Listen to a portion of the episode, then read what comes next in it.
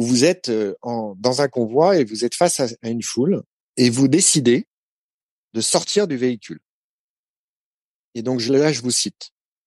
Sous le soleil, je dégage l'avant de la voiture, les jeunes ne cessant de bondir devant le capot pour permettre au convoi de continuer à progresser. De temps à autre, je distingue le béret d'Ahmed, toujours curieusement posé à plat, en galette sur sa tête. C'est un de vos collègues. Voyant une femme au contact de la foule et les hommes à l'intérieur des voitures, la population rit bientôt de bon cœur, et une haie de téléphone portable nous mitraille. Plus aucune agressivité ni insulte. Certains m'aident maladroitement. Lorsque les cris reprennent, je demande de l'eau que l'on se bouscule pour m'apporter. Lorsque le rythme ralentit, je me jette à nouveau dans la foule en souriant et m'excusant, et personne ne s'en offusque pas même lorsque je replie des bannières sous lesquelles les voitures ne peuvent passer. À un moment, je pense que je vais prendre un coup de poing au visage, mais on essaie juste de m'essuyer le front avec une serviette mouillée, ainsi que mon gilet pare-balles sur lequel j'ai renversé une partie d'une bouteille d'eau. L'ambiance est désormais plutôt festive, en tout cas autour de moi, mais pas question de nous laisser réellement partir. Pensant que je vais finir par m'évanouir d'un coup de chaleur en direct sur YouTube sans avoir reçu l'aide de mes collègues, un ou deux observateurs finissent par surmonter leur appréhension et se décident à sortir après un bon moment tout de même. Moi, là, j'ai lu ça, j'ai dit, c'est Moïse.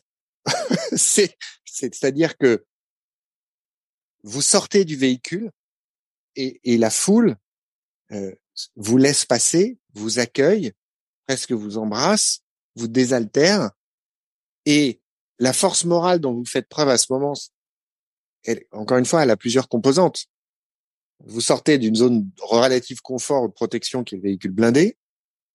Vous êtes bien évidemment seul. Vous êtes une femme. Alors, quand je souligne le fait que vous êtes une femme, loin de moi l'idée de suggérer que vous seriez, euh, comment dire, dans une situation de faiblesse. Est-ce que je peux vous dire une chose, enfin je dis une chose à ceux qui nous écoutent, à la lecture du livre, je ne peux pas imaginer une seule seconde que quelqu'un qui lise vos livres puisse encore considérer que les femmes seraient plus faibles que les hommes. C'est tout l'inverse. Bref, mais vous êtes quand même dans un pays du Moyen-Orient. Euh, vous êtes une femme, vous, vous n'êtes pas voilée, vous êtes dans un contexte euh, de, de pré-guerre civile, etc. Et en fait, ce que vous dégagez, c'est qu'avec une confiance, une, empathie, une, euh, des sourires, une communication verbale par le regard, ben vous avez réussi à baisser les armes, à baisser les tensions. Et c'est en ça que je dis, et, et là j'ai cité ce passage, mais je pourrais en citer plein d'autres, euh, où vous, vous véhiculez, vous communiquez euh, des valeurs et des composantes, encore une fois je dis de composantes de force morale que je trouve absolument inédites. Ouais, enfin, euh, pour, pour, moi, c'était, c'était. Il faut bien avoir une chose, c'est que moi, je connaissais la Syrie euh, très bien, et donc je n'avais pas peur des gens, je les comprenais. Euh, on aurait été dans un pays euh, totalement inconnu pour moi, en Afrique, quelque part que je ne connaissais pas, dont je ne parlais pas la langue, j'aurais peut-être pas du tout réagi de la même façon. Moi, j'estimais que dans les voitures, au contraire, on était en danger. Et qu'à ne pas vouloir ouvrir nos portes, ne pas accepter le contact de populations qui avaient été très meurtries, c'était nous mettre en danger, et ça ne faisait qu'accroître la colère de la foule. Donc, je sortais de, ma, la voiture. Euh, je dois dire que d'autres l'ont fait. Hein. Les, hommes étaient tout à fait, tout à fait. J'étais, j'étais, il y avait d'autres hommes qui faisaient la même chose, mais c'était, c'était généralement quelques hommes arabes eux-mêmes et connaissant, euh, parlant la langue, comprenant les gens, notamment un Jordanien, le collègue jordanien dont je parle, euh, qui lui aussi sortait au contact des populations. Ensuite, au Moyen-Orient, les, les, foules sont démonstratives, mais c'est leur façon de s'exprimer. En plus, lorsqu'elles sont très très meurtries comme ça. Donc, je pense que vous avez dit le mot-clé, c'était empathie. Lorsque je sortais de la voiture, la, la, la mer, la, la mer d'humains, l'océan d'êtres humains qui entouraient la voiture ne s'écartait pas. Euh, et c'est l'empathie. Et j'explique en fait de, de, quelle façon je m'y prends. Je touche les gens. Je les touche physiquement parce que de toute façon personne m'entend parler. Donc euh, je les touche, j'essaie de marcher un petit peu, je leur souris. Euh, donc tout, tout se passe d'une part dans l'empathie et d'autre part dans l'énergie j'essayais d'avoir une énergie, de communiquer une énergie euh, positive, rassurante, réconfortante, empathique. Euh, euh, les gens n'étaient pas armés autour de nous, c'était des populations, c'était des villageois, si vous voulez. et donc, oui, c'est comme ça que je m'y suis prise. pour moi, je pense que le danger aurait été de rester dans la voiture. Et puis, de toute façon, Comment pouvez-vous rester dans une voiture alors que vous êtes, euh, alors que vous n'avez pas souffert? Lorsque vous parlez de courage, moi, j'ai fait toute ma mission en trouvant que c'était les Syriens qui avaient du courage, pas moi. Moi, je rentrais dans mon pays au bout de quelques mois, je le savais. Si, si tout se passait bien, je, rentrerais. Eux, non. Donc pour moi, euh, je ne faisais pas particulièrement preuve de courage. En revanche, je voulais absolument euh, faire baisser les tensions et ça passait par ça. Ça passait, ça très souvent, c'est passé par ça, par l'empathie, par le l'écoute, l'écoute, euh, toucher les gens quand on peut se faire entendre, sourire, rester calme, euh, voilà, c'est ce que c'est ce que j'ai de faire. Quand je dis que la force morale dont vous avez fait preuve avait des composantes inédites, c'est vrai que souvent, quand on parle de force morale, on peut avoir des des images un peu caricaturales en tête. On parle de courage, on parle de, faire face au danger, on parle de voilà de moi je trouve hein, qu'il y a souvent une connotation un peu justement un peu virile. Et ce que je trouve fascinant dans votre récit, c'est de voir les composantes de la force morale dont vous avez fait preuve et qui sont un peu inattendues. Par exemple, la finesse. On n'imagine pas que la finesse serait une composante de force morale. Et moi qui étudie beaucoup la force morale, je, n'ai jamais croisé la finesse comme étant une composante de force morale. Eh ben, vous m'avez démontré le contraire. Je donne une illustration qui, qui va faire sourire. Vous arrivez en poste à Beyrouth. c'est un peu anachronique par rapport à ce qu'on expliquait, mais peu importe. Vous êtes en poste à Beyrouth et là, il y a une, on peut dire, hein, corrigez si je me trompe, mais vous évoluez quand même dans un univers qui est très très masculin. Hein, vous n'êtes pas nombreuses. Et euh, là, dans les locaux où vous vous trouvez, il y a énormément d'affiches, énormément. Il y a beaucoup d'affiches de femmes dénudées qu'on peut trouver dans les vestiaires d'hommes, euh, dans des casernes, etc. Là, plutôt que choisir une forme de confrontation, disant non mais attendez, ça me choque, moi je suis une femme, euh, je veux pas voir ça, etc. et tout, vous vous êtes allé donc à Beyrouth acheter le calendrier des dieux du stade, donc les rugbyman français, où ils sont tous à poil, et euh, vous êtes allé afficher le calendrier. Et petit à petit, je, je, raconte, je veux pas tout révéler parce que ce, ce passage est, est, très amusant et il est dans le livre, mais petit à petit, ça a permis que finalement, les hommes qui en plus, à chaque fois qu'ils recevaient des instructions pour retirer les photos, les remettaient le lendemain. Hein. Il y avait quand même une très forte persistance, une résistance très très forte.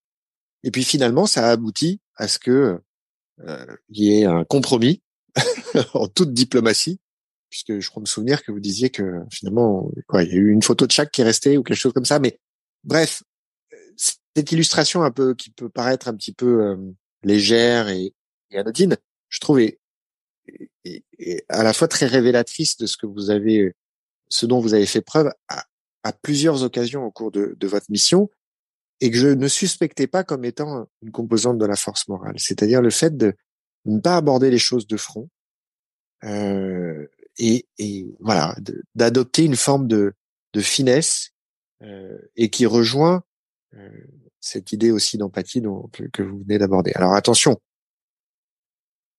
que les gens qui nous écoutent ne se trompent pas. Euh, vous savez aussi faire preuve d'aplomb, qui est aussi une composante de la force morale. Un aplomb qui n'est pas d'ailleurs totalement euh, déconnecté d'humour, mais euh, vous dites à un moment, quand vous arrivez euh, à Damas euh, et euh, vous choisissez encore une fois d'être seul, vous vous installez dans un dans un studio et là vous dites mon propriétaire entreprend de me rançonner en augmentant de façon indue mon loyer du jour au lendemain. Dans cet environnement hostile, il est important d'être respecté. Je lui demande de passer au studio. Lorsqu'il arrive, je m'assois face à lui et fais glisser mon passeport sur la table. Tu vois le visa? C'est le ministre qui l'a signé. Si tu me poses problème, j'appelle la sécurité. Mes factures redeviennent normales. Ce qui me fascine, c'est cet équilibre si difficile que vous arrivez à manier entre cet aplomb, cette assurance, ce besoin d'être respecté et la finesse. Pour revenir à mon récit biblique, qui vous fait en rire, et lequel je suis absolument convaincu, Là, on va être, ça va être moins léger. C'est, il y a des, il y a des passages extrêmement durs dans le livre. Enfin, en l'occurrence, c'est pas dans le livre. C'est, vous avez vécu des moments extrêmement durs. Que vous relatez dans le livre. Et là encore, je veux revenir sur cette euh, cette façon que vous avez eue de les de les de les vivre. Je parle même pas de les surmonter parce que je pense que c'est des choses qu'on ça se pose pas en ces termes, mais la manière de les vivre. Euh, et notamment, il y a cet épisode où, où, vous arrivez sur un site où il y a eu une, attaque et euh, des soldats syriens sont blessés mortellement. Il y en a euh, notamment euh, un qui, qui, qui, est en très très mauvais état et, je, vais vous lire parce que voilà, c'est bien que je vous lise plutôt que j'essaie d'expliquer. Et vous êtes là pour prendre des photos. Je tends donc mon appareil à un soldat et me penche sur le premier corps. Je recouvre les restes en refermant doucement les couvertures et prends le temps pour chacun de faire une ou deux petites caresses sur celle-ci avant de passer au suivant. Au deuxième corps, auquel il manque les deux tiers de la tête, je pose ma main, dans un instant de recueillement, sur ce qu'il en reste. Mes mains ne tremblent plus. Le fait d'être une femme en uniforme me facilite ces gestes. Les observateurs, l'attroupement de soldats et le lieutenant-colonel me regardent sans un mot. La séquence m'a semblé durer longtemps. J'ai mis pendant ces quelques minutes toute ma compassion. Mais il faut maintenant sortir de cette atmosphère étrange de stupeur et de paralysie qui a figé l'assistance. Je rappelle à ceux qui nous écoutent, je, n'ai pas de jugement de valeur, mais je suis pas croyant moi. Hein. mais donc quand je fais ces références bibliques, il faut pas y voir de messages subliminaux, pas du tout. Mais ce que vous décrivez là, pour moi, est assez inédit. Vous vous amenez une empathie, une compassion et une douceur là où on imagine qu'il ne peut pas y en avoir. Est-ce que ça vous a finalement aidé, armé pour, pour supporter ce que vous avez supporté?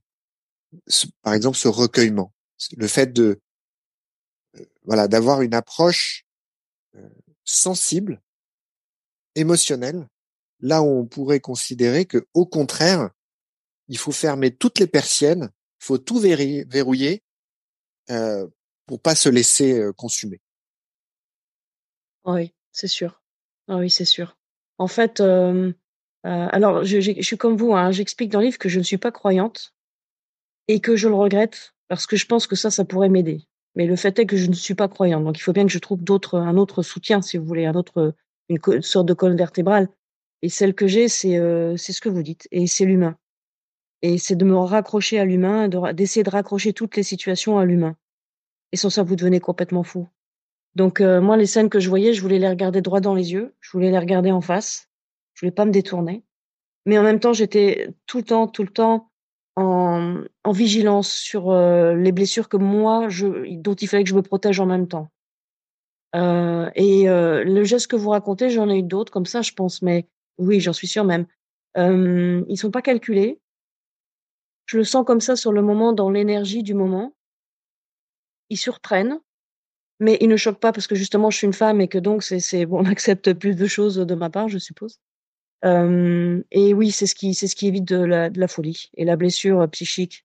C'est un, comme vous l'avez dit tout à l'heure quand vous avez parlé du protocole 6C, la la personne que vous avez interviewée, je connais d'ailleurs ce protocole. C'est un, toujours être actif, toujours être actif et là j'ai l'impression de servir à quelque chose ou d'être dans l'action, jamais passif et les autres autour de moi sont en grande souffrance et sont en train d'être baisés psychiquement parce qu'ils sont passifs justement dans cette scène comme dans d'autres. Et puis aussi euh, de, raccrocher tout ça, et vous l'avez dit, à la douceur, euh, à de l'humain, euh, à ce qui nous ramène, à ce, qui nous ramène à ce qui est supportable.